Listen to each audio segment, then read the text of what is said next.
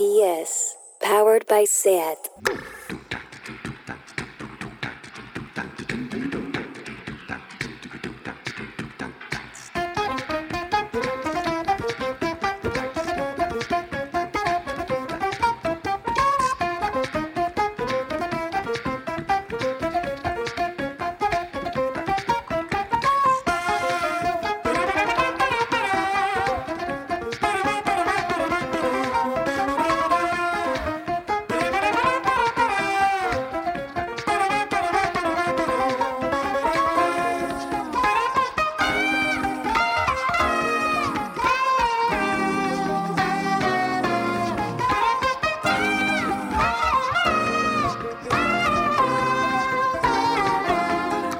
Bienvenidas a Tardeo. ¿Ya habéis visto el vídeo del CEO de Airbnb llorando? No os lo perdáis.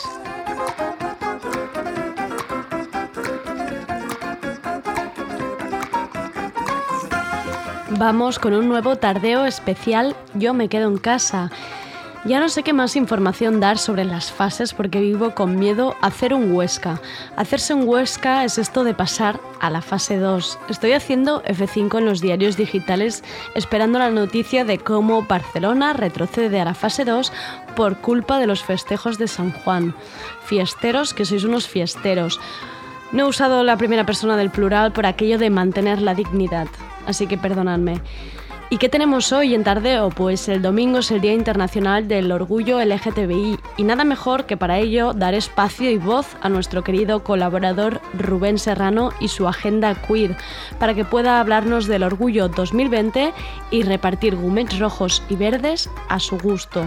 Este fin de semana se inaugura las Nits del Forum. Con ello volveremos a tener música en directo en la ciudad, por fin. Y se inaugura este fin de semana con un doble cartel, poniendo fin así a la semana de celebración del orgullo. El sábado podréis ver en directo a Monterrosa y La Prohibida. Y el domingo 28 a Soraya y Sharon. Oye, y antes y después de los conciertos hay sesiones de DJs. El sábado, por supuesto, con un poco de pop español y el domingo con petardeo del bueno. En el mismo recinto se puede comer con food trucks que tendrán bocadillos y snacks. Vamos, y que el fresquete de estar escuchando música en directo al lado del mar, mejor que visitar la sección congelados de tu súper más cercano. Y para ir calentando los motores antes del fin de semana, Sergi Couchard cerrará tardeo hablando precisamente con Rocío Saiz y Enrique Aparicio, el dúo que forma Monterrosa y que se definen como el primer grupo de España formado por una boyera y un maricón, y que ya habéis escuchado en tardeo con letras súper divertidas. También estará en la conversación La Prohibida, la maravillosa Amapola López, para que nos desvelen qué podemos esperar de su concierto del sábado en el Parque del Forum. Pues eso, vamos con un tardeo que recogerá cosas que están pasando en esta semana del orgullo y que no se trata solo de poner un emoji de la bandera arcoiris en tu perfil de Twitter. Soy Andrea Gómez, que empiece tardeo.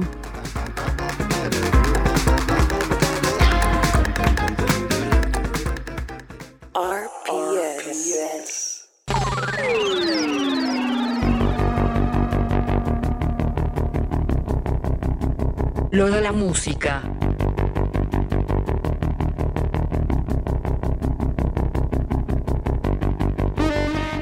Os dejo ahora con lo de la música, la sección perfecta para estar al día de las últimas publicaciones musicales, con el toque informativo que siempre le da Sergi Couchard. Adelante con lo de la música. Hola Andrea y hola amigas que nos escucháis cada día, bueno, cada día que hay programa. Pero bueno, bueno, bueno, bueno, ¿con qué empezamos hoy? menudo discazo se ha marcado Arca con este Kikai. Tenía alguna duda por ahí, pero es tremendo. Esta es su esperada colaboración con Bjork, afterwards.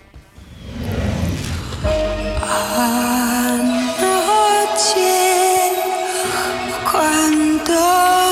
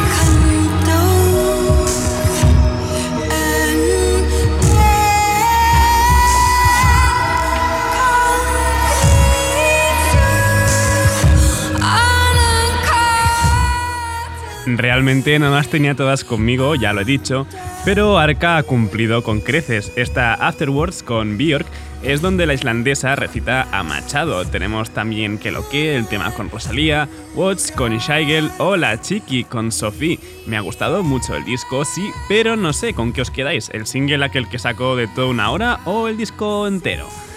Y ya que he puesto Afterwards, que es donde canta Björk, pues tenemos nuevo tema de La Fonda, que ya sabéis que me gusta muchísimo. Esto es You at the End.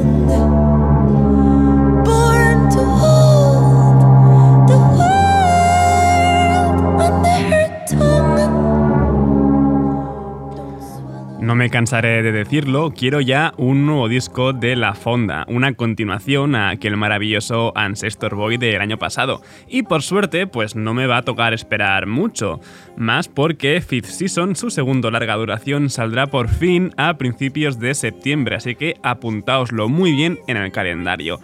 Y ya veis que he empezado intensísimo y voy a seguir así de momento. Vamos con los paisajes titánicos y desoladores que crea Jisoo con esta Because of You.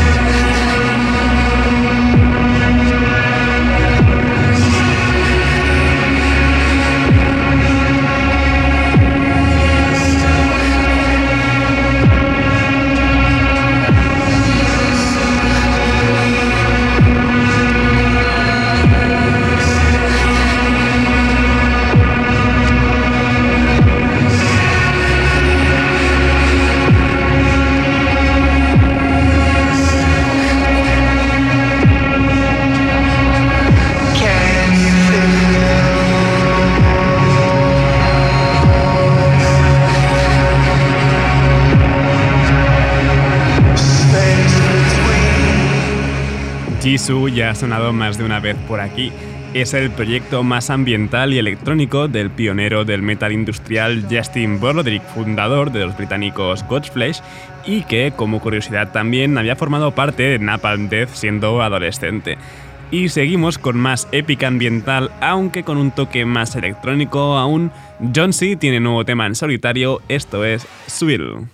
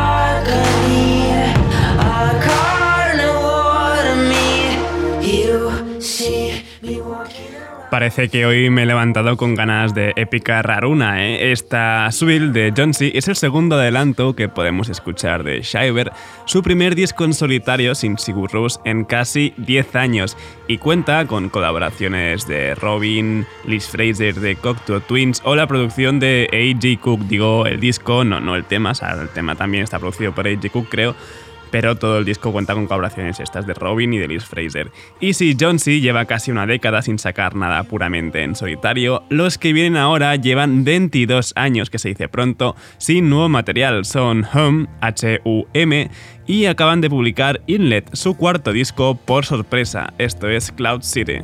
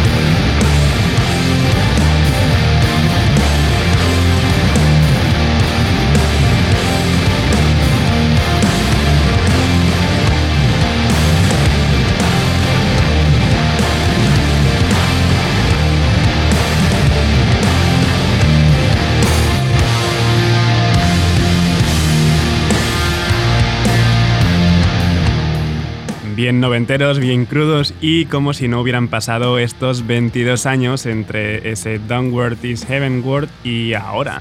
Home es casi toda una banda de culto para muchos artistas de la escena alternativa guitarrera posterior. Han sido nombrados como influencia por grupos como Def Heaven o incluso Chino Moreno de Deftones dijo que el mítico White Pony, que por cierto cumplió 20 años la semana pasada, no sonaría como suena sin Home. Pero bueno, cambiemos de tercio sonoro que hay nuevo tema de JPEG Mafia y es casi una obligación para mí ponerlo. Esto es The Vents.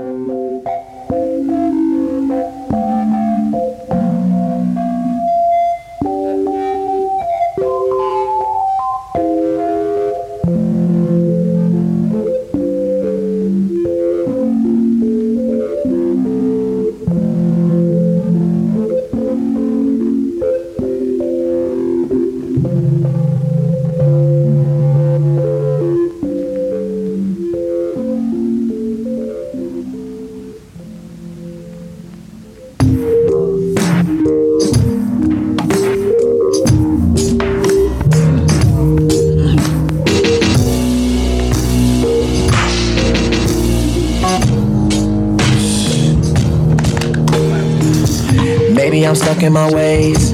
Fantasies, fantasies, fantasies.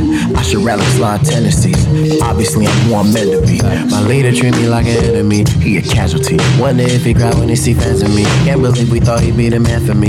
It's sad, for real. Melody, when we fucking, you better pretend to be. Gotta keep that on brand positioning. No surprises, you know it's the Benjamin.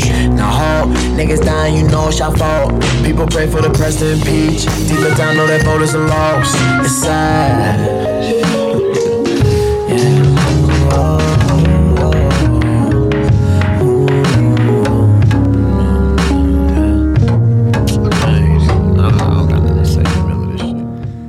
Sabéis lo que hace siempre JPEG Mafia, siempre saca un tema primero en vídeo, luego lo quita, luego lo sube a Spotify y así funciona Peggy. Esta Ben salió hace un par de días en YouTube con un vídeo autodirigido y empezaba con un sample de un discurso de Donald Trump.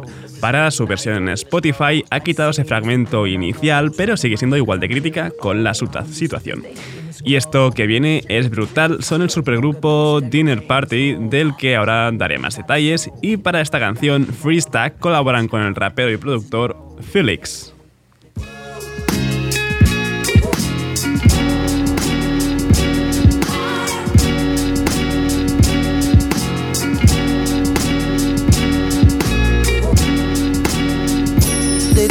My hands up behind my head.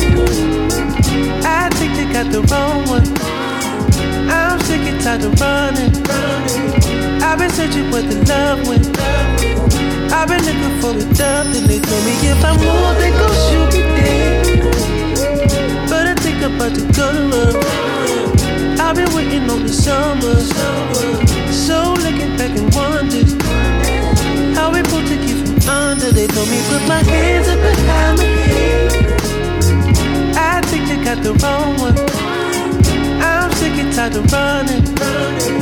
I've been searching where the love went. I've been looking for the dove, and they told me if I move, they gon' shoot me dead. But I think I'm about to go to love. I've been waiting on the summer. So looking back and wondering how we pulled to keep from They told me put my hands up behind my head.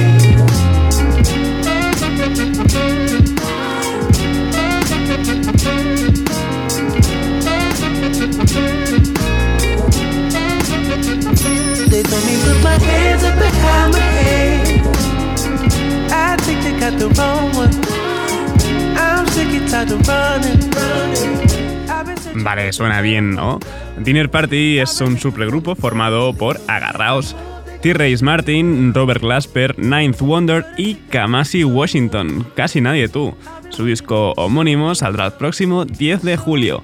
Y sigamos con este flow de esas mezclas de jazz con RB, aunque esta vez hecho en Inglaterra. Es Kamal Williams con Lauren Feth, Hold On.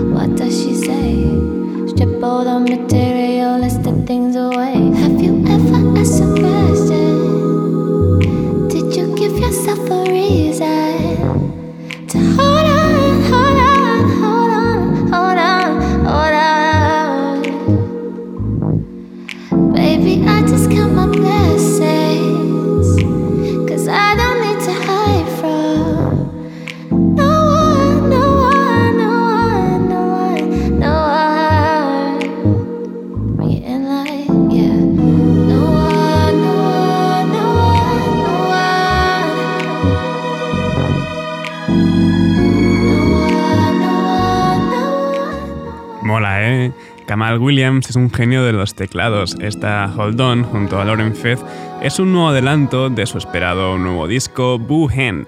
Y por los adelantos que he podido escuchar, pinta fetén todo él. Y como lo que he ido poniendo hoy ha sido todo un poco así como bajonero y decaído, vamos con los bailoteos tropicales, aunque desde Barcelona, de Urfabrique, vacanzas a Hawái.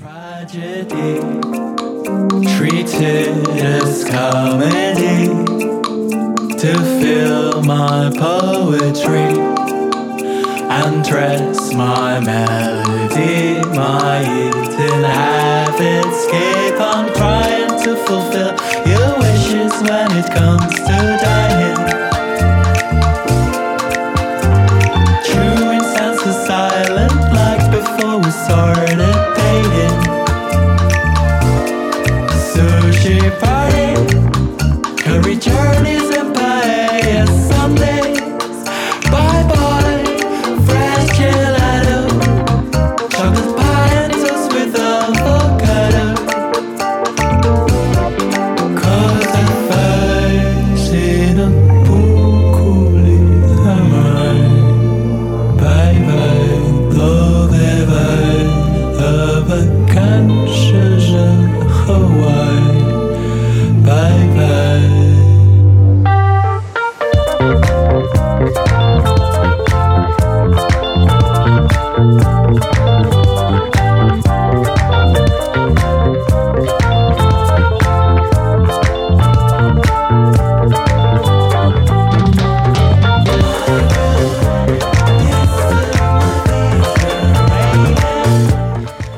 Bien calentito que entra este nuevo single de Urfabrique. Es un dúo de aquí, de electrónica de Barcelona, y pese a haber cancelado, haberse cancelado su gira veraniega por motivos obvios, pues no pierden el, el optimismo estival con esta bailable Vacanzas a Hawái. Y venga, va, que ya es viernes, que se note el cuerpo, lo sabe ya, y vamos a darle un poco más de caña con un nuevo tema de Howling, esto es Lover.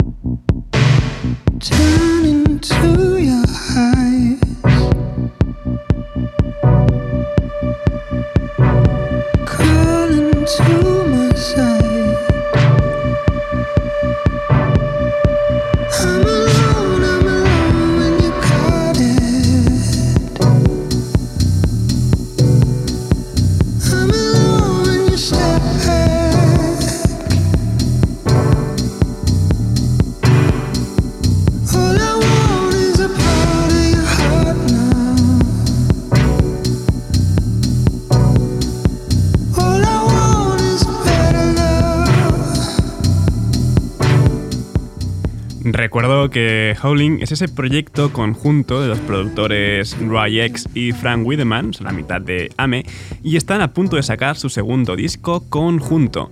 Y vamos a ir terminando, por todo lo alto además, bien de fiesta con este remix que se ha marcado Daniel Harl del tema 24 Hours de Georgia. No dejéis de bailar.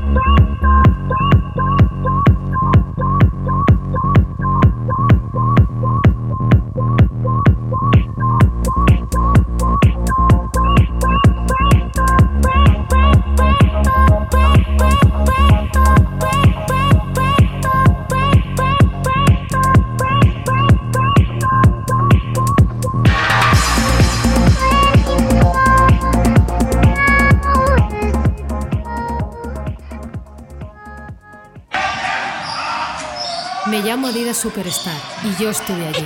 Estuve en las canchas de baloncesto en Estados Unidos en los 70. Me convertí en la zapa favorita en la NBA. ¿Os acordáis de los ganchos de Karim Abdul-Jabbar? Yo sí, estuve allí.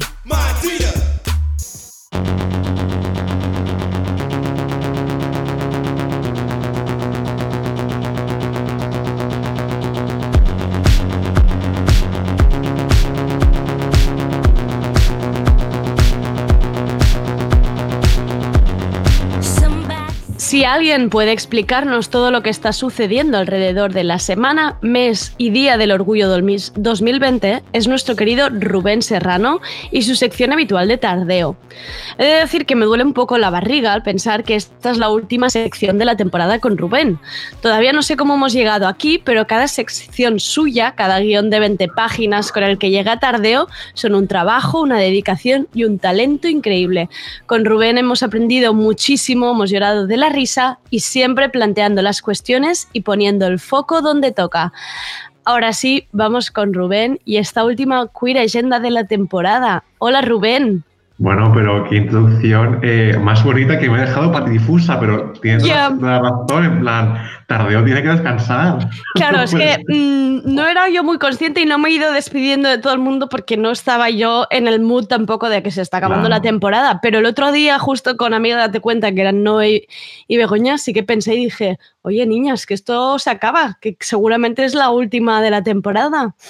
Y sí, aquí estamos, Rubén, o sea, cerrando un poco. tienes, tienes por ahí conversaciones sin cerrar. Has dejado a la gente en leído, Sí, Andrea. un poco, un Esto es un poco poco. feo, ¿eh? Un poco, pero no, pero sabiendo que vuelve pronto esto. Vale, vale. En realidad, esto vuelve prontísimo. Está- Espero, arregladas. espero, claro. que sí. Sí, espero que sí, espero que sí.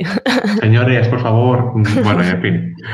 Ay, amiga Andrea, querida ver, hermana. Qué orgullo ser- más confinado nos ha quedado, hija. Orgullo confinado y orgullo liado y, y- y, mm, la misma, yo creo que los mismos nervios y, y gritos cruzados en, en todos se están aplicando a cualquier lo- que tendría que ser unas semanas pues como de festividad, de reivindicación, pues mira, todo se enturbia. ¿De qué manera, eh, Rubén? Totalmente. Es que además es como una- un ambiente, es que es hostil, ¿no? Todo lo que ha pasado Claro. en el del, del orgullo, ¿no? Lo, lo- la cuestión trans, el manifiesto del PSOE, en plan, pero ¿qué está pasando, no? Claro. En vez de, además que no acaba de llegar el mensaje claro, que es lo que debería pasar. Hay tanta confusión y tantas cosas entrecruzadas, ¿no? Hay la tantos gente se intereses pierde. entrecruzados, Claro, claro. claro, esa es la palabra. Esa es La la palabra. palabra. Es la palabra. Em, bueno, Rubén, explícanos, doy, explícanos. Pues mira, antes de entrar a El Meollo, he decidido hacer unas lecturas orgullosas para... Vale. Porque si San Jordi es el 23 de julio, en el verano, ¿qué hace uno? Leer. Claro. Y hay por aquí unos salseitos que tenemos que comentar, pues he pensado, vamos a esperar las polémicas que esperen. Vale, vale. bueno, Andrea, vamos a ver. Yo quiero jugar a este juego contigo a ver si, si nos sale, ¿vale? Venga. Solo durante el ratito de, de, mm, de esta mini sección dentro de la sección. ¿Qué te parece si intentáramos llamarnos por nuestros nombres durante lo que dure esto? ¿Lo ves Vale. bien, Rubén? Lo veo bien, Andrea. Vale. Bueno, Rubén, cuéntame, eh, ¿cómo vas tú de Call Me By Your Name? ¿Te gustó? ¿Lo odiaste? ¿Te- mm, ¿Qué, qué hay, qué hay en ti? He de decir, Andrea, que yo vi em, la película, pero no me he leído el libro. Entonces solo puedo hablar de la película. Y la película mm, me maravilló por, por el contexto y por todo, pero sé por dónde vas y te he leído. Y me haces pensar, como siempre, Andrea, es verdad. Tú me haces pensar y, y habría que hacer un segundo visionado más reflexivo. Es que yo he hecho un- hasta un tercer, un tercer visionado, pero la cosa es que yo estoy contigo. O sea, yo cuando vi, Rubén, esa película el Vale. cine, yo lloré como un perro. O sea, es que No, estaba plan, claro. No, me claro. desgarró por dentro, me compraba mermelada de melocotón de Mercadona, ¿sabes? Era como, tenía el subidón. Bueno, es que ¿Cuántas veces te pusiste la, la canción, Uy, la uy, uy, canción de Mystery Bueno. of Love? Claro, es que esa era un, bu- Bueno. era un bucle por uno. Total, total, o sea. Pero es lo que tú has dicho, ¿no? En plan, aquí, pues mm, hay cositas mm, chungas, mm, complicaetes, problemitas. Hay Vale. problemitas. La cosa es que ha salido la segunda novela ¿Vale? de Call Me By Your Name, que el autor ya nos avisa y nos dice que no es una segunda parte, que es como una novela inspirada en, pero salen Ellie, Oliver y los protagonistas, ¿no? Y es la, como la continuación de Call Me By Your Name. Qué raro. Entonces, sí, sí. Eh, yo quiero pensar, o sea, yo no quiero ser hija del mal, pero yo creo que esto es un poco como lo, lo que pasó con el cuento de la criada, ¿no? El Mm. boom con la serie. Y, qué casualidad, esta novela que no la he tocado en 54 años, Sí. voy a abrir una segunda parte. Pues, Voy a ver si le interesa un pelín a la gente, que no sé, tampoco Sí. no, me los, no me lo espero, ¿eh? Quizá no, no tiene nada que ver con que No, haya sido un boom la película o la serie, pero No. vamos a ver. Pues el caso es que este libro salió en 2007, 2008 en castellano, con historia Vale. cerrada y cerradísima. Sí. Y ahora, pues de repente se sitúa 10 años después de ese adiós en el tren de Elio y de Oliver. Y mm, es que, a ver, yo me he propuesto ser, un, o sea, no ser malo, porque yo estaba leyendo el, el libro y estaba en plan, ¿qué es esto? plan, ¿qué es esto? Porque el final ya lo sabemos, o sea, que no, no vamos a descubrir nada nu- nuevo, pero a mí un poco lo, lo que me... mm, lo que no me encajaba era por qué el protagonista de la mitad del libro es el padre de Elio, un hombre ya pues con sus 50 o 60 años que está bien, pero volvía un poco el doblamiento de, de la edad, la diferencia de las edades, ¿no? Está de repente en un tren, entra una chica joven, guapa, jovial, que se enamora y hay como ahí una, una sed- seducción, su mirada como me conquista. ¿Qué chica más joven? ¿Tendrá novio? Claro, tiene novio, pero no lo quiere y le pone los cuernos con... Bueno, perdón por los spoilers, pero era como... Ya. Que vuelve No, al, es- pues replica lo mismo, pero encima Sí. con otro personaje. Y había por ahí unas visiones un poco raras.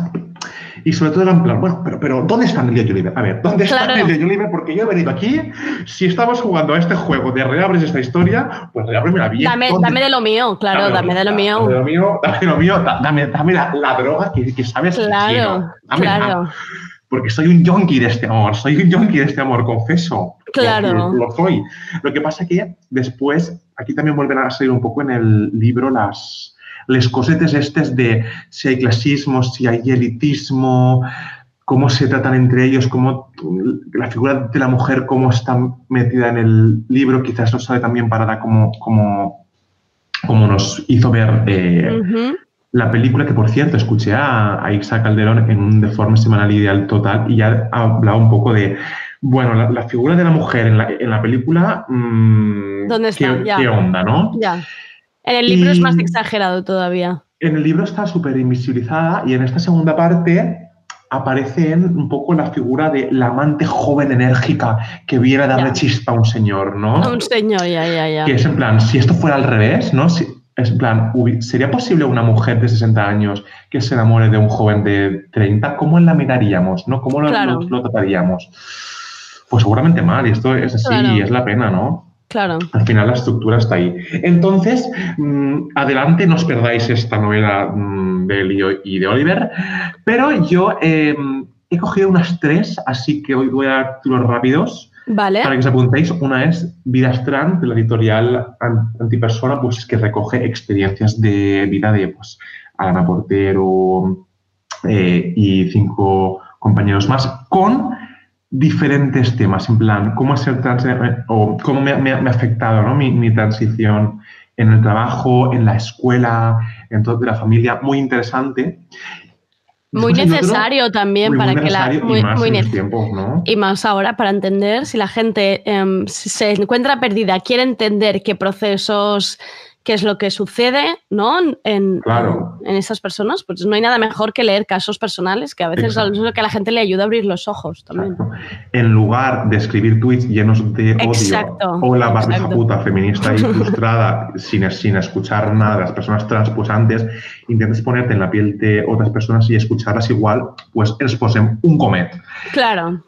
En fin, otro libro que también me ha fascinado que es, es Maternidades Queer, de editorial Egales. Bueno, Vale, esto no lo había oído. maravilloso, Andreas, que a ti te puede fascinar. Son, mm, no son mini ensayos, sino son como mm, artículos, historias de, y se definen así, ¿eh? de bolleras, de mujeres trans, de trabajadoras sexuales, eh, de madres solteras, en plan, cómo la maternidad entra en juego, ¿no? En plan, pues Vale. estoy en, en círculos feministas y siento que, que está muy el discurso de ser madre, no, porque seguir con la idea de la mujer patriarcal, pero bueno, yo tengo este discurso, o sea, yo tengo este deseo y quiero ser Claro. madre, ¿no? ¿Cómo lo, cómo lo, lo- no cómo lo combino, sino puedo ser las dos cosas y no pasa nada. Y toca un tema muy interesante el artículo de June Fernández, directora de Pícara, sobre la eh, maternidad por fecundación, ¿no? En plan, cuando la ciencia coge este deseo y lo quiere mercantilizar y sacar pasta, y cuánto vale eso, y cuántas pruebas, y cuántas cosas, ¿no? Y cuántas pruebas a ti, pero de los, de los donantes que... Muy interesante y muy recomendadísimo eh, porque es un tema ¿no? de, de las maternidades queer que... eh, Qué interesante. Muy, muy tratado. Qué interesante y me gusta mucho cómo has empezado también, porque estos días había una polémica con las de Bermud que hicieron un vídeo donde precisamente para hablar de la de ese deseo a no maternidad, lo que hacían era como em, desmerecerla quien quiere ser madre, ¿sabes? Que una cosa es que defiendas un lado, defiendas otro, pero, no hace falta atacar a- al otro lado. Y salieron bastantes madres pues a contar sus experiencias y a decir, estamos de vuestro lado, o sea, somos mujeres iguales y apoyamos igual la decisión a no ser madres, pero para ello no vengáis a decirnos a nosotras que... No a los carnets. Claro, que no, que está mal ahora desear Claro. ser madre, es una tontería. Pues maternidades queer, nos lo apuntamos. Y el último, que es en la, en, en la Tierra somos fugazmente grandiosos de Anagrama, me tiene obnubilado porque es uno de estos em, libros escritos por un hombre gay, con, con un protagonista gay, con sensibilidad, sin miradas estereotípicas, sin clichés, sin misoginia, porque madre mía, si sacamos una lista de lo que hay por, aquí que se vende como literatura gay, pero sí gay, pero Claro. la- el machismo que tienes es heavy, ¿eh? Pues es de un autor que se llama Os, Os- uy, Ocean Young, o no, Ocean Bong, espérate que lo voy a chequear. Bendita llamada que le permite... ¿sí? Es Ocean Bo- Wong. Ocean Bong. Sí. Pues es una carta a su madre y está basada en, la- en cómo pasó de Vietnam desde el sur con la guerra que le, que les pidió del Vietnam a Estados Unidos y es como él le va como narrando a su madre por experiencias compartidas cómo Mm. le afectó ser un niño migrante en Estados Unidos, ¿no? Y ahí te explica justo el, el concepto de soy amarillo, soy blanco. Me fascinó, ¿eh? Cómo Mm. ah, también el, el- me, me discriminan por, mm, o sea, no es que me lean como gay, es que me leen con pluma y débil y se meten conmigo. De verdad, recomendadísimo. Qué Estas bueno. tres lecturas. Además, el título me parece maravilloso. En la Tierra somos Mm. fugazmente grandiosos. Es un título espectacular. Mm, Muy ¿Verdad? Sí, mucho, mucho.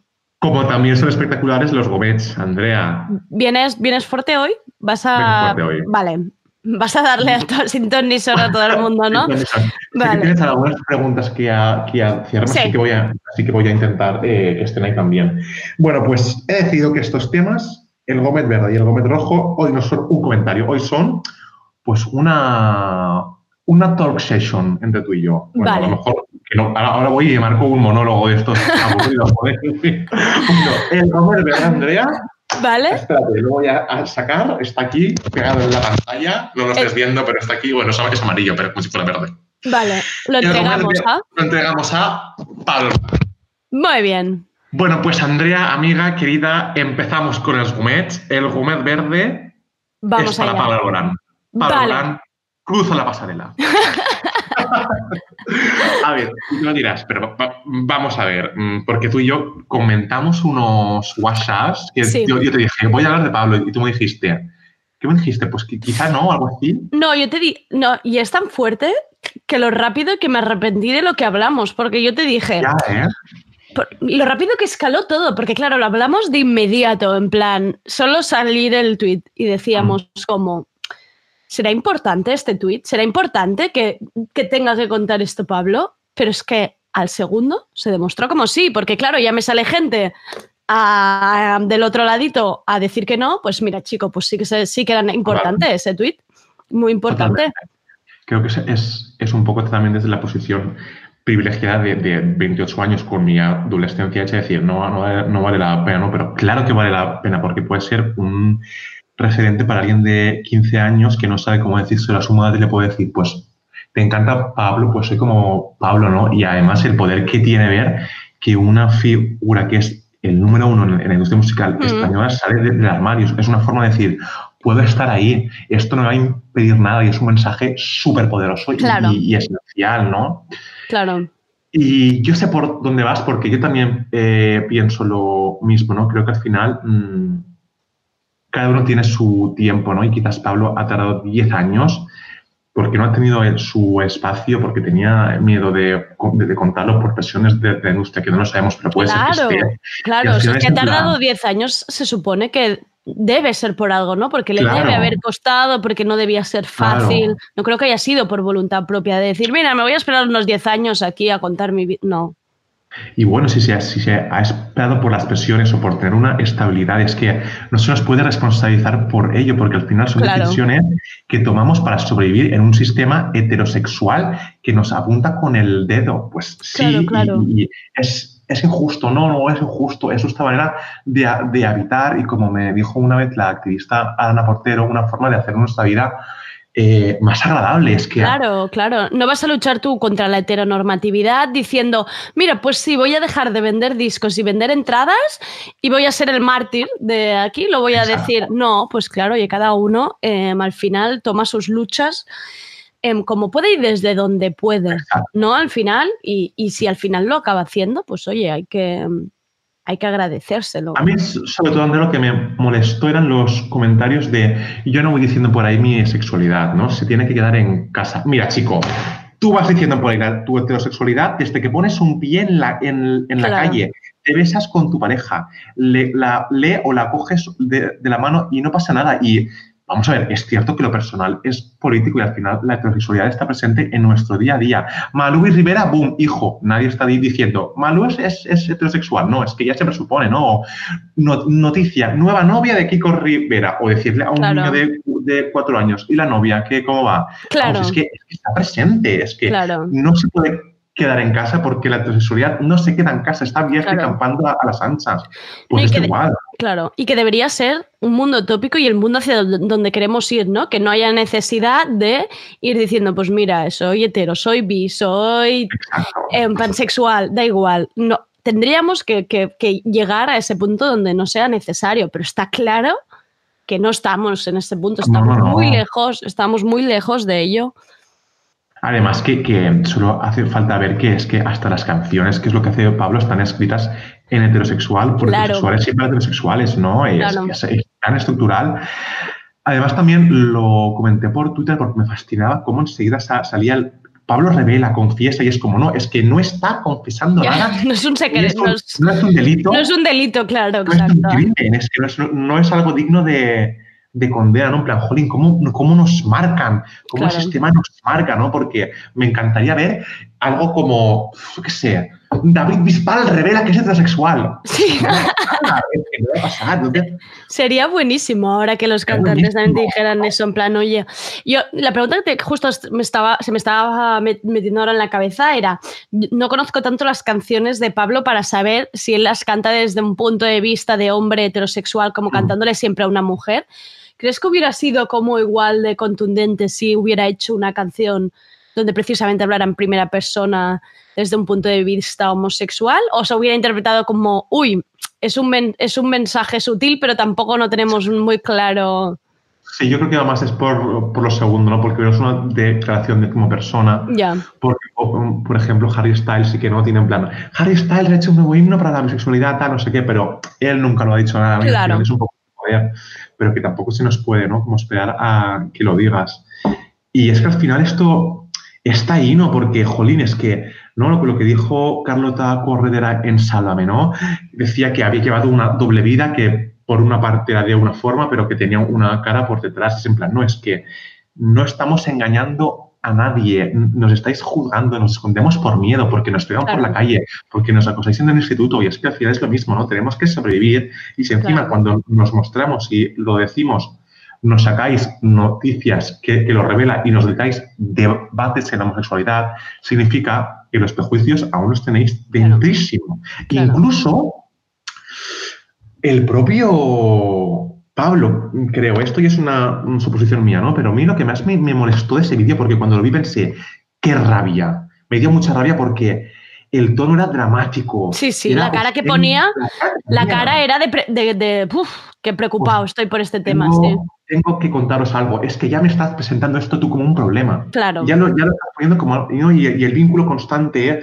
luego por el respeto a la profesión, por mis fans. Bueno, no son cosas diferentes. ¿No? Si- Claro. Si, tú no pasa nada, pues este vínculo creo que al final también tiene mucho que ver con, con la vergüenza que interiorizamos, ¿no? Porque he recuperado un tuit de David Noriega del diario que decía: Pablo Alborán ha tenido hoy un gesto muy valiente.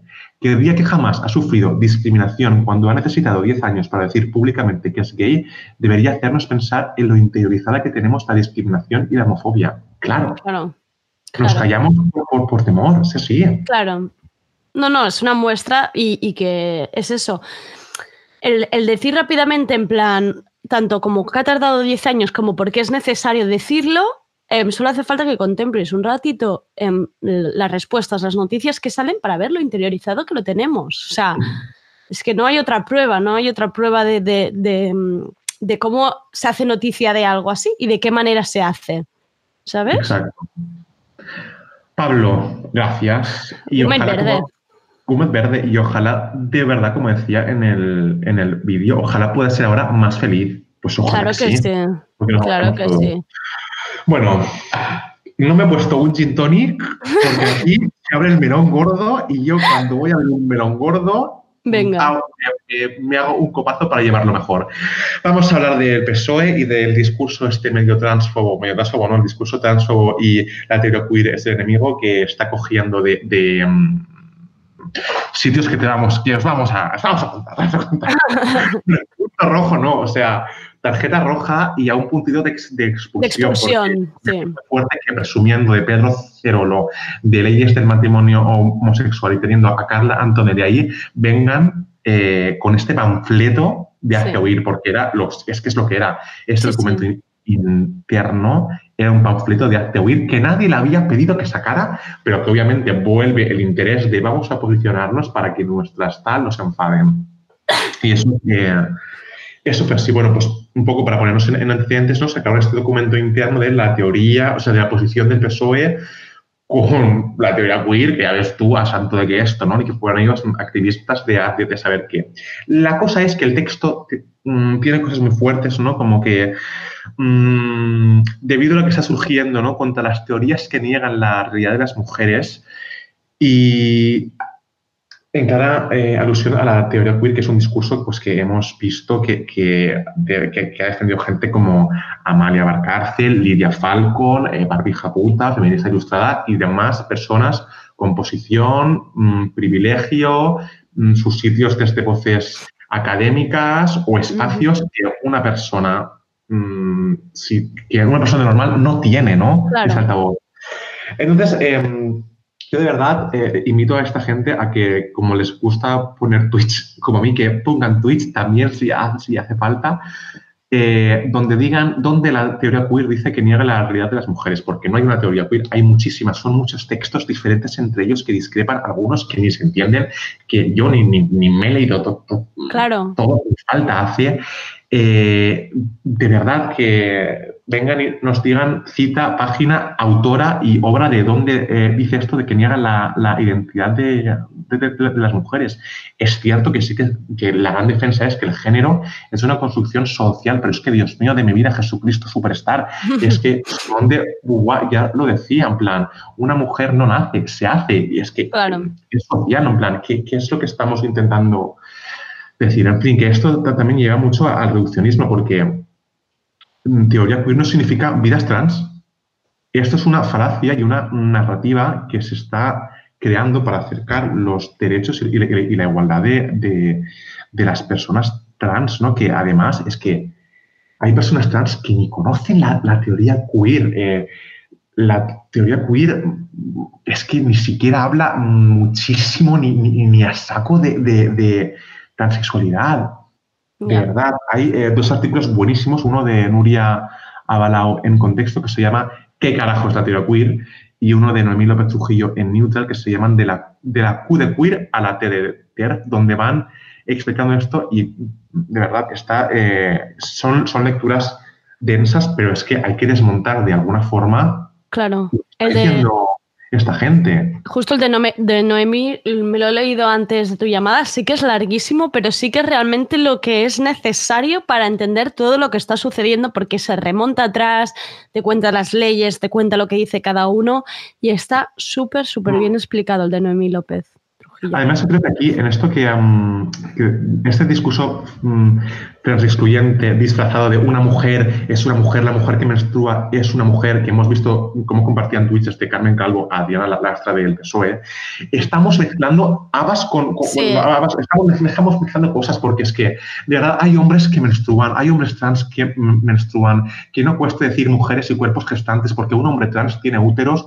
tiene ovarios, si va a menstruar cada mes, es que de verdad que nadie está, in- además, no tiene nin- ningún sentido porque ¿qué sentido ti- tiene que para reafirmar tu posición tengas que, que anular la de una minoría? Es que eso no es igualdad. Ese eso es el no es tema. igualdad. Ese es el tema, lo mismo, como porque hablar Sí, para lo mismo que hablábamos antes de las maternidades, para defender lo tuyo, porque tienes que, que decir o meterte o atacar a, a otras partes. Se pueden defender perfectamente movimientos sin necesidad Total. de negar otras vidas, otras, otras identidades, otros movimientos. ¿no? La verdad me cuesta entender lo que hay detrás de todo esto. Yo creo que una- mm, para mí es una, es una cuestión clara de, eh, de sillones y de poder de- Ya. dentro del, del PSOE históricamente eh, y sobre todo las- el, el activismo lo, lo conoce bien a la hora de negociar, por ejemplo, la ley de igualdad LGTBI y a la hora de pedir millones de veces una nueva ley trans que por fin lo, ha- lo han hecho, pero porque Podemos ha, ha en- ha entrado en, en gobierno, porque si estuvieran solos, no sé yo si esta ley no trans estaría, porque históricamente no había posiciones dentro del partido, con mucho respeto, no, no, no respeto, muy reacios a, a- ver cómo gestionamos, a ver qué les metemos, ¿no? Y, y enseguida salen con el concepto de esto es, es jurisprudencia, no, es que una vida trans ni es teoría, ni es jurisprudencia, ni es burocracia, estamos hablando Claro. de vidas humanas Claro, claro. y son Sí, sí. derechos humanos. Es tan reduccionista eso. Pero es que el feminismo trans estudiante siempre ha estado muy, muy presente, ¿no? Y es lo que te decía antes, ¿no? Que se ve que está en, en sillones académicos, ¿no? Laura Freixas, por, por ejemplo, ¿no? En partidos políticos, en periodistas, en influencers, en tertulianas, ¿no? Son, son sectores del sistema con un altavoz que están dando estas vidas para reafirmar su propia lucha. Y yo creo que tiene también que ver porque se ha cogido la teoría queer como cabeza de turco, ¿no? En el sentido de la teoría queer es una teoría anticapitalista, anti, eh, antirracista, anti todos los sistemas que nos oprimen. Y el sistema, obviamente, para seguir, quiere anular todas estas voces, ¿no? Yo creo que se está cogiendo Claro. esto como se cogió desde la, la extrema derecha lo de la ideología de género para decir, eh, estamos aquí y tú estás mm, cuestionando esto y no vamos a pasar por aquí. Y es no, bueno, estamos cuest- cuestionando esto para que se respeten nuestras vidas porque no se están respetando, ¿no? Mm. Y aquí lo fuerte es lo que decía el texto del PSOE, ¿no? Que, que decía lo de el denominado derecho a la libre determinación de, de la identidad sexual o derecho de la autodeterminación sexual carece de racionalidad jurídica. Otro texto súper bueno que es el de Patricia Reguero en El Salto. que el titular ya es fuerte porque mm, contradice todo lo que está diciendo ahora el PSOE. 14 leyes y 9 comunidades recogen ya la autodeterminación de género que cuestiona ahora una parte del PSOE. Una declaración del texto es la de Marcos Ventura, activista trans, que dice, la autodeterminación es el reconocimiento por parte de los poderes públicos de la identidad de género sin necesidad de pruebas médicas, psicológicas o de ningún tipo. Es que, vamos a ver, la autodeterminación de género tiene muchísimo que ver, si no todo, con la despatologización de las personas trans. Ahora mismo, para entrar en la donación, para que te den el OP, te hace falta un informe que te diagnostique dias- dias- em, dias- diáspora, no, Dios mío, Ajá. disforia de género, Sí, sí. que es, un, que es un, dia- un diagnóstico clínico. sí, sí. y para como, una- poder- como si fuera una enfermedad, claro. Exacto. Y justamente Sí, la, la OMS sacó hace dos años la transversalidad de, de la lista de patologías. En plan, ¿qué paso atrás queréis dar? Es que Claro. ¿De dónde nace este interés? O sea, de verdad, eh, igual todo lo que estamos hablando por detrás con activistas de que puede ser esto de, de- de mantener un cierto estatus, no, y es otra cosa más, pero es que no tiene nin- ningún sentido negar una cosa por la que hay un quórum mundial, ¿no? Ya. Al final me he marcado un, un, un speech de estos, unas chapas Un mías, pero es que había, había que repetir aquí unos 200 Gumer rojos que no. Que es que no. que- exacto. Yo me lo imaginaba como un disparador de estos de. de pum, pum, pum, pum.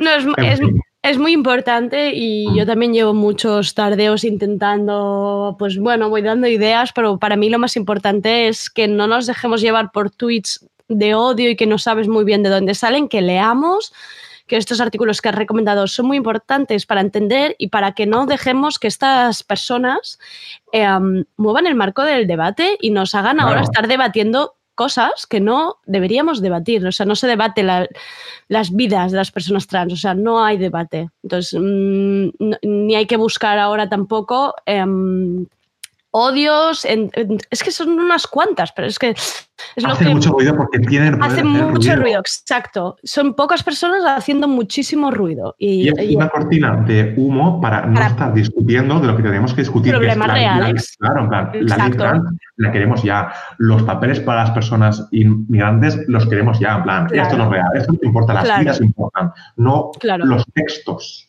Claro, exacto. Total, total, total, total.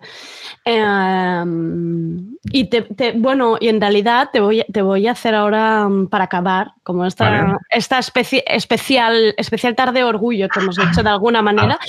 Em, claro, es que mm, yo tampoco no estaba muy al día de, de este tema y sí que he visto algunas, algunos comentarios, tanto en Twitter como en Instagram, ¿no? que creo que ya es de hace muchísimo. Yo me estoy metiendo aquí en algo súper, súper viejo y No, que pero hay que, mucho es- tiempo. es lo que he dicho, hay que repetirlo. Pues, Hay que repetirlo, claro. Em, em, sabemos del cuando dicen el Pride Barcelona, ¿no? O, o el Día del Orgullo en Madrid.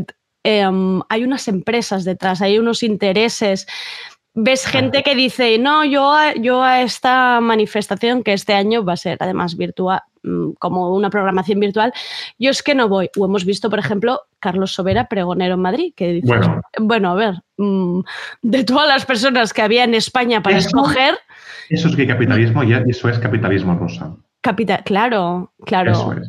Aquí me tienes que explicar cómo, cómo se puede escoger a quizá la persona más cis heteronormativa que tenemos en España, que es Carlos Sobera, que, mira, que por favor, que me parece muy maravilloso lo que haga en su casa, pero que pregonero del Día del Orgullo en Madrid, ¿eso cómo se come?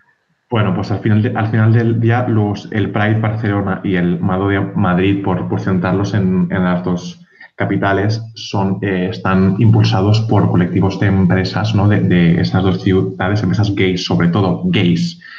LGTB también, pero sobre todo gays, con, con- con hombres con poder adquisitivo, gays, ¿no? Claro. Eh, con una agenda clara, con unos in- intereses eh, claros, ¿no? De hacer marca, de vender, de posicionarse. Y un poco la crítica es qué sentido tiene que en una eh, manifestación por la igualdad de LGTB mm, te salga esta multinacional que, que hace la ropa en Taiwán y en Vietnam a gente explotada. O, o esta multinacional mm, de comida rápida con contratos de mierda a sus trabajadores. Eso no son derechos. Eso no es que ya no es querer la igualdad del LGTB, eso es puro sistema y pura perpetuación de desigualdad. Entonces, el orgullo es político, Claro. porque nació una revuelta contra el sistema.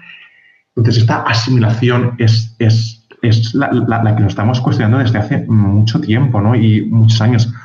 Por eso mm, salen orgullos alternativos, que son orgullos críticos impulsados desde asociaciones, sin ninguna empresa detrás, sin ninguna man- eh, banderita con la marca de, de- de empresas de ordenadores ni cosas de estas. Es que así no Claro. tienes una práctica real. No vas Claro. a estar, Bueno, es que estar ha de ser un movimiento social, ¿no? Claro, un Claro, movimiento de la, es que- ciudad- de la ciudadanía, de las personas, ¿no? Si al final Es es, que es como si, perdóname, pero No, es no. como si al 8M claro. hubiesen carrozas de Ausonia.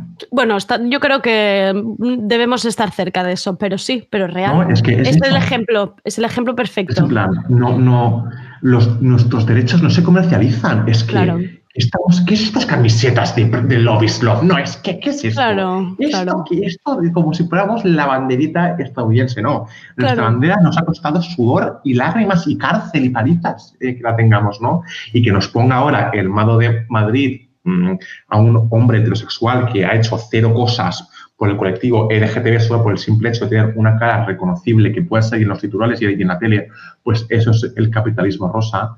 y eso es el, no quiero decir blan- blancamiento porque es una palabra colonialista, pero eso es el borrado de nuestra lucha.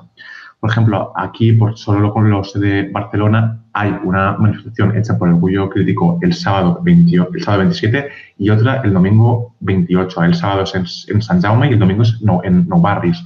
No hay ninguna empresa, no hay ninguna marca, porque esta marca, ¿dónde está? En las esferas virtuales Claro. o, o- o- o- o- y hacen su programación por la tele o lo que sea.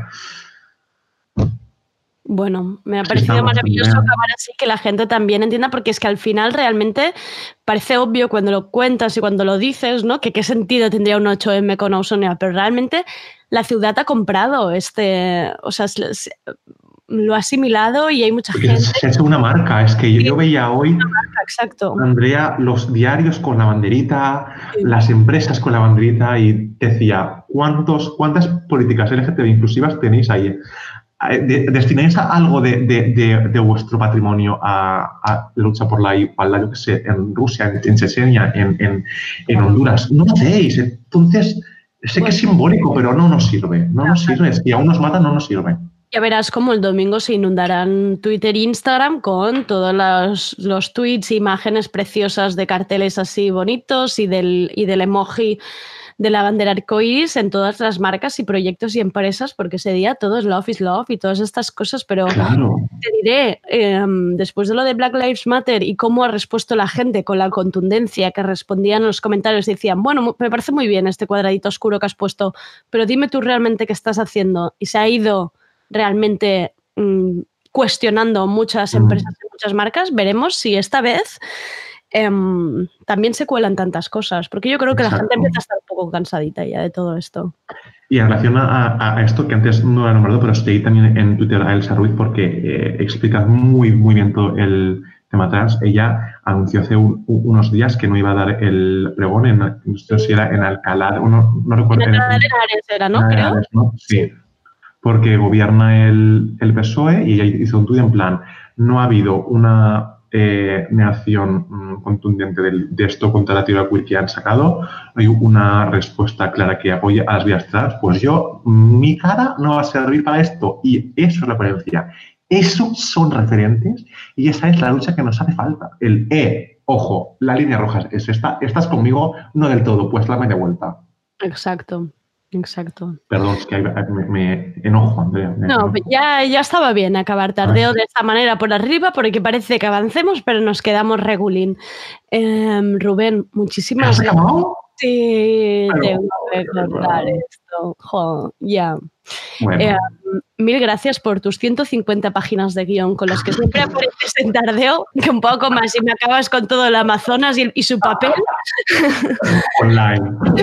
Pero muchísimas gracias por, por todo el trabajo, todo lo que hemos aprendido contigo, todas las referencias, libros, artículos y personas que has nombrado, porque para mí dar voz a personas como tú es, mira, me estoy emocionando y me está. Andrea, Voy a cerrar rápido esto, pero me encantaría darte un, un abrazo gigantísimo y bueno, que la gente no, no lo sabe, pero que quiero volver a, tocar a Andrea, quiero volver a emborracharme con Andrea, quiero volver a, ver a Andrea, Dios mío, confinamiento. No, nueva norm- normalidad, normalízate, Dios mío. Organízate ya. Em, pues eso, Rubén, muchísimas gracias y un abrazo muy fuerte.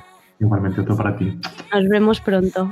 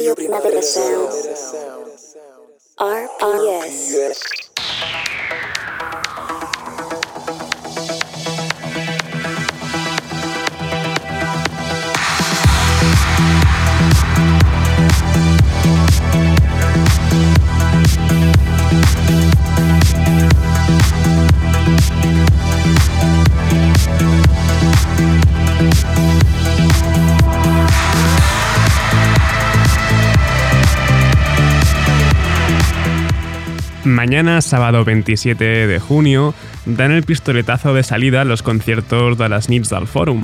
Además, coincide con el fin de semana de celebración del orgullo LGTBI y el colectivo Somos Las y la fiesta Churros con Chocolate de la Sala Apolo programan l'ambient del Fórum. Justo para esta jornada inaugural, traen al dúo Tecnopop Monterrosa y a la diva drag electropop La Prohibida, también conocida como Amapola López. Al otro lado de la videollamada tenemos a Rocío y Enrique de Monterrosa y La Prohibida. Pues primero de todo, bienvenidas a Tardeo. ¿Cómo estáis? ¿Cómo habéis pasado este confinamiento? Bueno, ¿quién empieza? claro, vamos a tener que ponernos en orden. Por, por orden de, de icono, tienes que empezar tú siempre prohibida. Tú misma, Nicolás. Vale, bueno, pues vamos allá, empiezo. ¿Cómo le he pasado? Pues bueno, ni tan mal, la verdad, sobre todo las primeras semanas. Luego Bien. ya empecé a hartarme un poquito. Eh, no sé, hice algunos eh, shows en vivo a través de internet y todo eso. Y cuando empezamos a salir a la calle, pues volví a hacer los mismos shows, pero por la calle. Bueno, eh, haciendo un balance, pues bueno, estamos todos jodidos, pero bueno, dentro de lo malo, pues hay que intentar salir adelante y hacer todo lo que se pueda e intentar ser lo más feliz posible. Tampoco hay que amargarse. Claro, totalmente. ¿Y vosotras, Rocío y Enrique? Bueno, creo que coincidimos las dos en que fatal, ¿sabes? Yo lo he pasado muy mal, o sea, verdaderamente mal. Yo no era nada de tirar para la vida para adelante ni nada, yo que me quería morir, la verdad. Porque soy un animal de calle, pero la Enrique es un poco diferente. Sí, yo en principio estando encerrada en mi casa estoy feliz. Lo que pasa es que, eh, como a mucha otra gente, según luego he descubierto, he ido hablando, me ha dado un insomnio horroroso, pero horroroso. No era capaz de dormir. ¿Y eso yo por qué necesidad? Pues estoy tranquilísima en mi casa. ¿Por No sé, supongo que por... La gente lo pasaba mal. Yo creo que es un cambio tan drástico de, de la rutina. O sea, es que se, se podría decir que hemos pasado por un, eh, ¿cómo es? Encarcelami- Encarcelamiento domiciliario. O sea, hay, hay gente a que- la que la condenan. Pinochet está Arresto. Eso, arresto domiciliario. Entonces es como, es duro, es duro, es jodido. Yo desde luego he estado arrestada, ¿eh? O sea, vamos, fatal. Ya, ya, al principio fue bastante. Sí, ha sido un poco así todo, o sea... Perdón, no, quería decir que No, pues, no, al final puedes elegir un poquito también, ¿no? Si las circunstancias así y es así para todos, pues no hay más remedio, chica, pues hay que joderse, es lo que hay. Creo que en vuestro caso Pero es fue que además como imagino- un shock mucho más grande porque en ambos casos, tanto como La Prohibida como Monterrosa, venís de, de giras en Latinoamérica. O sea, en- con Monterrosa habías ido a México en febrero Sí, y, y- y La Prohibida habías estado por todo Latinoamérica e incluso también Estados Unidos. Fue al mes de volver. ¿Os imaginabais en ese momento Sí. que al mes de volver hu- hubiese pasado todo, todo esto? Pues claro que no. ¿Quién se lo imaginaba? Nadie, nadie imaginaba todo esto. Nadie, absolutamente nadie. Mira, yo eh, primero se- cancelaron un show y a partir de ahí pues fue como una, un- como todo, todo, Ujú. como el, las fichas de dominó, ¿sabes? Se canceló absolutamente todo. Todo. Me quedé sin dinero, arruinada, me iba a poner botox, nada. O sea, tenía vestuario pendiente y bueno, al final todo. Y entonces nada, pues hay que empezar desde cero. Eh, es empezar desde cero otra vez, básicamente. Yo lo, lo he vivido Claro, así. claro. Bueno, ni tan mal. A mí también estoy acostumbrada pues eso, a subidas y a bajadas, así que eh, simplemente he trabajado más en mi vida. Pero así lo he tomado yo. ¿eh? O sea, es lo- y me ha funcionado así, la verdad. Y Para nosotras, hmm, Cancelaciones. vosotros Monterrosa, todo el tema pues es de- que nos, nos pilló en un momento que es un poquito delicado, porque para nosotras este año iba a ser un poco de consolación, en el sentido de que, bueno, el año pasado, pues la temporada de festivales nos pilló con un disco que acabamos de sacar, la gente todavía no había, no había oído hablar mucho de nosotros ni de nuestras canciones, y este año teníamos, pues no sé si Rocío, 25 o 30 conciertos eh, ya cerrados. Teníamos 30 conciertos, un disco que íbamos a hacer un segundo disco largo y bueno, al final hemos tenido que cambiar los planes, pero creo que ha sido eh, muy positivo también por otro lado, porque como dice Amapola, nuestra vida prohibida, porque creo que, que nos ha parado un momento para pensar qué queremos hacer, cómo lo queremos hacer y no ir a este ritmo tan frenético que nos obligan sobre la inmediatez. A mí además me pilló Chile y México, o sea que es que yo venía como un Álvaro, uy, como un Álvaro, como un pájaro libre como el viento y de repente, pues como dice Enrique, nos metieron el resto. Pero creo que, que en el caso de Monterrosa, el hecho de que el año que viene nos estén manteniendo la mayoría de los, de los conciertos, lo cual les agradecemos a los promotores, la verdad, eh, está siendo positivo porque nos está dejando poner claro qué es lo que queremos hacer y cómo lo queremos hacer. Claro. Bueno. Y bueno, en tu caso, justo Amapola has comentado lo de los conciertos por streaming, los, los llamabas en cautiverio, y luego ya cuando se ha levantado un poco el confinamiento más estricto, has hecho los conciertos por en la Madrid calle, que- me han fascinado, la verdad, acompañada solo por, por guitarra. O sea, ¿cómo, ¿Cómo ha Sí. reaccionado tu público a estos conciertos? Ah, pues estupendamente, porque yo no me esperaba tampoco que iba a terminar haciendo algo así. Es que no me veía. Pero de repente ya un día dije, venga, va, para adelante. Me puse en casa, me puse filtros, digo, venga, vamos a hacerlo. Y tuve una gran respuesta. Era como hacer, como hacer un show, ¿sabes? Eh, pasando la gorra de forma virtual, Sí. pero era básicamente eso, ¿no? Y pa- para este verano, pues tenía pensado, eh, si no había eh, posibilidad de actuar en ningún sitio, pues había pensado hacer lo mismo en la calle y pasar la gorra, irme por- con el carrito, ¿sabes? O sea, para mí es un trabajo maravilloso. El artista callejero me parece precioso y, y si se tiene que hacer, se hace. Por supuesto que sí, no hay nada más bonito que actuar en la calle y, y- y pensaba hacerlo, la verdad, pero bueno, al final me parece que no va a ser eh, el caso, pero, pero me ha gustado mucho la experiencia de tener ese, ese contacto tan directo con el público, de hacer conciertos, o sea, shows gratuitos, pasando la gorra, que cada uno ponga lo que quiera, es otro formato, ¿no? Es otra historia, hay otra energía. Me lo he pasado muy bien, la verdad, me lo he pasado súper bien y, y voy a seguir haciendo de vez en cuando. Por supuesto, aparte. La verdad es que han sido increíbles. ¿eh? que yo los he visto. O sea, es que yo, yo te admiro tanto. Ya sabes que en Monterrosa somos unas grandes admiradoras de La Prohibida, por no decir que pensamos que es el mejor disco de electropop de la Bueno, historia. de este muchas país. gracias. Pues, lo que, todo lo que saca La Prohibida. tú lo sabes, tú lo sabes. Gracias. Gracias, Rocío. Y del paso que Bueno, diste de, de- claro, eh, en casa con los filtros por Instagram, en la calle con una acústica. De golpe hacerlo solo, acompañado por una guitarra, ¿cómo, cómo vas paso y cómo- Bueno, ¿no? eh, Diego, pues, Ujú. pues mira, muy fácil. Me compré un micrófono direccional, ¿no? Porque era importante también que no estuviera mucho el ruido de, de fondo, ¿no? Y bueno, probé un poquito y enseguida me funcionó y llamé a Diego, que es el guitarrista que me acompaña desde Ujú. el año pasado, y empezamos, nada, un par de tardes de ensayo porque ya se sabía todas las canciones. Hizo unos cuantos arreglos diferentes y salimos a la calle, como no podíamos estar quietos, claro, pues Claro. nada, caminando y con el palo selfie, para arriba, para abajo, todo muy espontáneo. Oye, la verdad, me ha encantado. Y, y no había algún policía, ¿no? lo, que- lo que se ha denominado la policía de los balcones, esas que, que empezaron a recriminar a la gente la mínima que salía. ¿No te has encontrado con algún caso así? O la gente No, porque ya fue, se alegraba. no, ya fue, ya fue en la fase 2, ya podíamos salir, ¿no? Ya no había límite de horario. O sea que ya era diferente. Entonces, no, no, yo intentábamos mantener la distancia de seguridad y a veces nos seguía gente y iban todos con mascarilla y todo eso y muy bien. La verdad que ha sido, Qué de guay. verdad, dentro de lo malo, siempre, si te pro- lo propones, hay experiencias positivas. Siempre puede salir algo nuevo, inédito. Y yo creo que eh, en en eso está la cosa, buscar el- el- la forma para poder hacer las cosas a pesar de las limitaciones. O sea, ten en cuenta que yo he sido siempre una persona que ha tenido limitaciones alrededor. Entre que soy travesti, entre que eh, nunca me van a tomar en serio eh, la, la mayoría de la gente, todo eso. Al, que me tengo que. No sé, al final eh, yo he vivido mucho con las limitaciones. Entonces eso es algo que no me preocupa lo más mínimo. Oye, vosotras, Monterrosa, habéis sacado el EP Música Ligera, vuestra versión también de, de resistiré. Y de hecho, hoy mismo ah, habéis publicado una conexión. O sea, no habéis parado de sacar nuevo material. Menuda productividad habéis tenido también. Ah, ¿Cómo ha sido eh, el componer y grabar todo sin estar juntas, básicamente? Era eso, volvernos cucú que ya estábamos bastante cucú. Pero bueno, eh, como ha dicho antes Rocío, mm, estábamos preparando lo que iba a ser nuestro segundo disco. En realidad, el primer long play, como que ya de, pues no sé, 12 canciones. eh, y, nos di- y nos dimos cuenta de que estábamos preparando un disco para un mundo que había dejado de existir.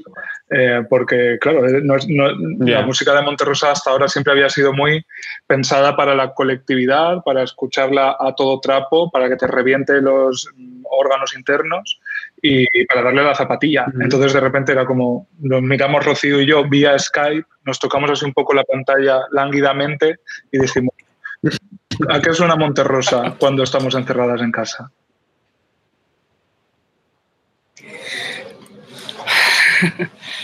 Sí, la verdad, mi hermana me odia porque. Ay, no sé si se apoya la... Mi hermana me odia porque estábamos Enrique en un Skype, yo en el, en el otro lado, eh, Pau Paredes en el otro lado, estábamos en un Skype a tres y de repente empezábamos, mira, es que tenemos esta melodía, na, na, na, na", y entonces, claro, estábamos durante cuatro horas cantándonos, los tres, a los tres, ¿sabes? Haciendo, intentando hacer canciones y la verdad es que nunca te imaginas que eres capaz de hacer algo así hasta que lo haces, ¿no? Eh, han sido canciones muy, como digo yo, siempre salidas del furor uterino, muy, Sí, muy, sí. muy personales. De hecho, Enrique yo tenemos claro que, que- que, bueno, que en algún momento nos saldrá nuestra parte más, más folclórica y menos zapatilla, porque en realidad cuando Enrique me propuso hacer esto, le dije, es que la verdad es que nosotros somos la- de la cofradía del sufrimiento, o sea, que nos gusta mucho la zapatilla, pero en realidad siempre estamos muy en la era del- de la supervivencia de lo emocional. Entonces, el- puede decirse que Nueva Normalidad es muy nosotras. Claro, pues que el baile, Sí. el baile sufrido siempre está bien, que se puede mantener, ¿no? El baile, pero... Dancing with Tears in My Eyes. Entonces, ya lo cantaba Ultravox. Exacto. En- Entonces, ¿no habéis aprovechado nada de lo que estabais trabajando para el próximo disco, para este EP ni los nuevos temas, no? Has todo salido de ahora del confinamiento. Lo que hemos publicado hoy sí que lo teníamos para ese disco de Zapatilla y de hecho, si, alguien, si se va ahora la gente a Spotify y busca Última Conexión, que por cierto tiene una conexión con la ciudad de Barcelona porque la portada es una Polaroid del fotógrafo Isaac Flores que retrata a Hilda Love, que es un artista del transformismo de toda la vida que sigue en activo con 94 años aquí en Barcelona y nos, pare- y nos parecía un, un bonito homenaje a mm, esas personas de las que venimos, esa es nuestra estirpe. Claro. Pero sí, sí, esta última conexión y Late Checkout, que es como el single doble que ha salido hoy, sí que venían de esas sesiones previas de cuando pensábamos que íbamos a estar rodeadas de miles de personas sudando y tocándonos y escuchando nuestra música. Qué Sí, había que sacar esto porque yo decía Enrique, como dejemos a, a esta gente solo con, con, con este EP, eh, igual, igual, yo qué sé, se nos, se nos tiran por el balcón. Entonces tuvimos claro que, como dice, como dice la prohibida, hay que sacar siempre algo positivo. Hemos sufrido mucho, pero volvemos otra vez a la pista de baile, que es donde supuesto. somos felices. Y en tu caso, Prohibida, ¿has aprovechado para componer también? De hecho, he leído por ahí que sí que estás trabajando en un nuevo disco, ¿no? Pues mira, la- te cuento, eh, como tenía tanto tiempo libre, digo, mira, ¿sabes qué? Voy a, eh, digamos, eh, hacer algo con, con- con mi vida y vamos a empezar a trabajar en el próximo disco. Entonces, he empezado a grabar voces con el teléfono, a pillar maquetas, pillar canciones que tenía por ahí sueltas, a buscar eh, un poquito mm, dentro de mí, ¿no? Pues también las ganas, sobre todo, para empezar a trabajar en el próximo disco.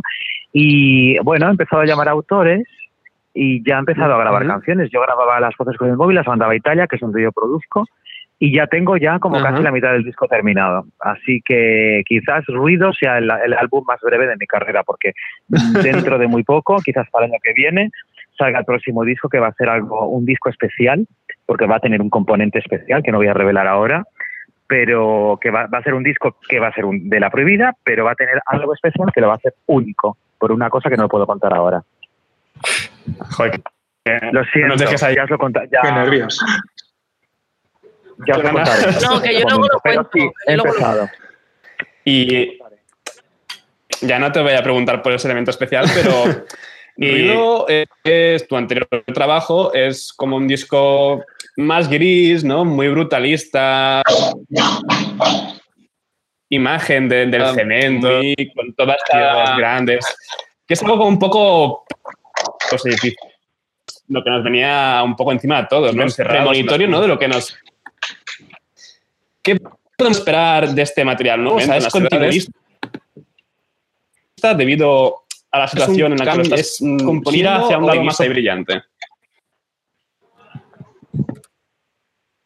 No va a tener nada, nada que ver ni el estilo, ni la imagen, ni, ni nada. La, el- la- digamos, el sonido va a ser parecido, aunque va a tener algunos elementos un poco diferentes. Voy a ir hacia un, digamos, campo bastante concreto, pero va a ser radicalmente diferente al ruido. O sea, no va a tener nada que ver.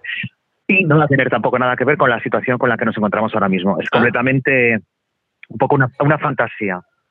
Qué guay. para las dos, o sea, para tanto Monterrosa como para Prohibida, el concierto de mañana en las nits de, del Fòrum es nuestro primer bolo real con público y sobre un escenario desde que empezó todo esto, ¿verdad? Cariño, un escenario Sí. gigante. Que no es un escenario gigante. O sea, yo le he dicho a Ferran, eh, estoy muy nerviosa. Estoy Estáis nerviosa. a nivel. Yo muy nerviosa, porque eh, llevamos mucho- muchos meses sin tocar y, y fuimos a ensayar y nos costaba hasta la respiración. ¿vale? Yo estoy muy nerviosa porque va a ser una- un momento muy raro, con unas circunstancias muy raras. Además, a mí me ha dicho Ferran que no puedo bajar al público porque necesito mascarilla, no sé, una, una cosa como muy, como dice eh, Amapola, muy de límites. Entonces, yo estoy muy nerviosa porque esto va a ser histórico que se lo contemos a nuestros hijos, ¿sabes? Totalmente. También te digo, yo estoy, me, me tranquiliza que ese escenario lo conozco muy bien porque lo he atravesado a gatas millones de veces en los 10 años que llevo asistiendo al primer Sound. Entonces, bueno, eso al menos me da un punto de tranquilidad.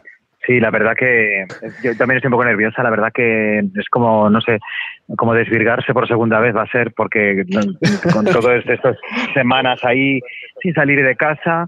Pero tengo ganas, ¿eh? Fíjate, tengo muchas ganas. Tengo ganas de salir y me voy a lanzar y me voy a olvidar de todo. ¿Y, y qué tipo de show podemos esperar? Porque, claro, venimos de este EP un poco más, más personal, más, más tristón, de alguna manera, que es música ligera, y de actuaciones en acústico, en, en tu caso, Amapola, ¿va a seguir en la misma línea o hay ganas de fiesta, no? Imagino. No, el show voy a hacerlo de siempre, que nadie se espera nada diferente, es lo de siempre, ni más ni menos. Es que me preguntan, me pre- a mí me preguntan, ¿qué, qué, qué es podemos esperar de eso? Pues lo de siempre, la gente si quiere ver, la- los que quieran ver la prohibida, pues verán la prohibida en su estado puro, canciones de, eh, bueno, voy a hacer una recopilación sobre todo de ruido, sí, y, y alguna canción de antes también, pero sí, voy a, a hacerlo de siempre. Voy a cantar, hemos preparado unas visuales muy chulas para ilustrar un poquito eh, el escenario y, y- y llenarlo de colores, pero, pero sí, va a ser, pues los que me conozcan, pues vais a ver a la prohibida, como siempre.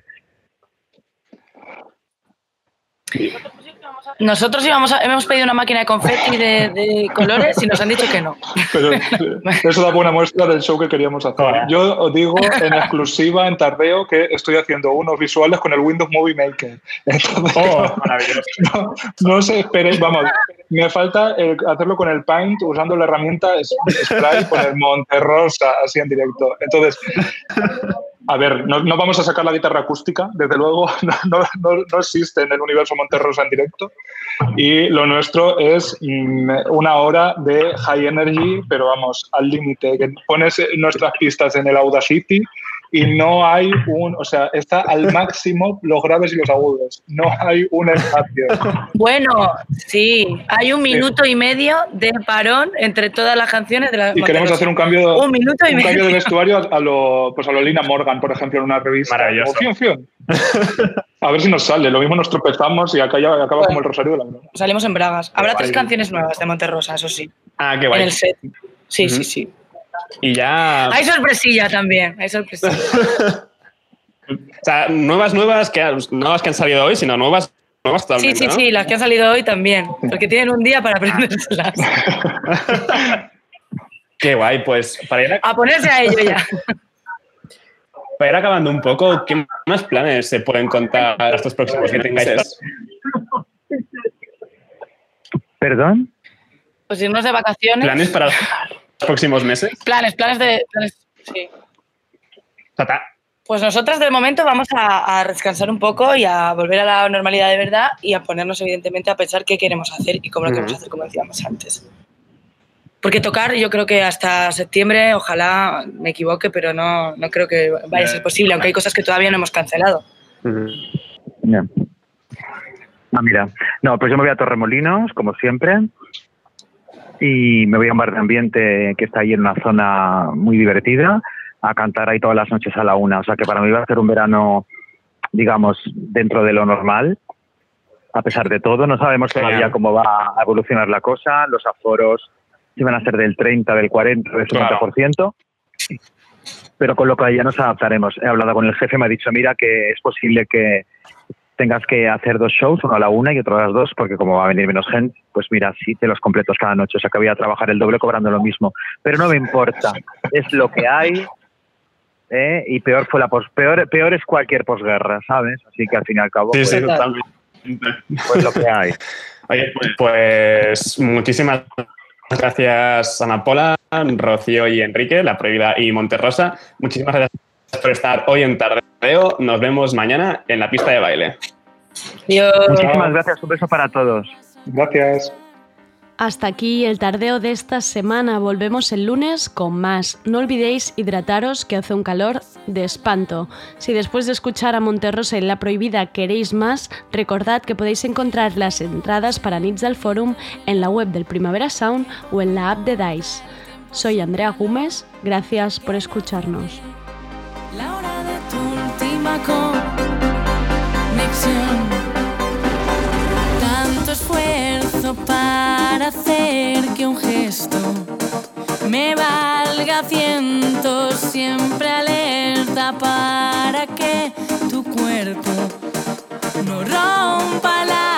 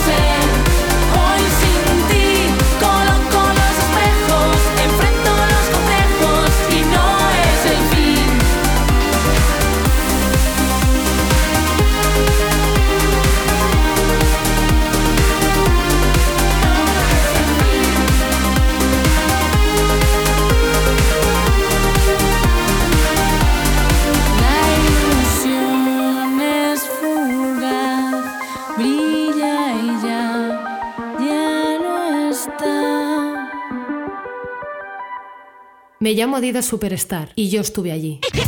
Estuve con Randy MC a principios de los 80. Me llevaban sin cordones. Me cantaron Mayadidas en 1986.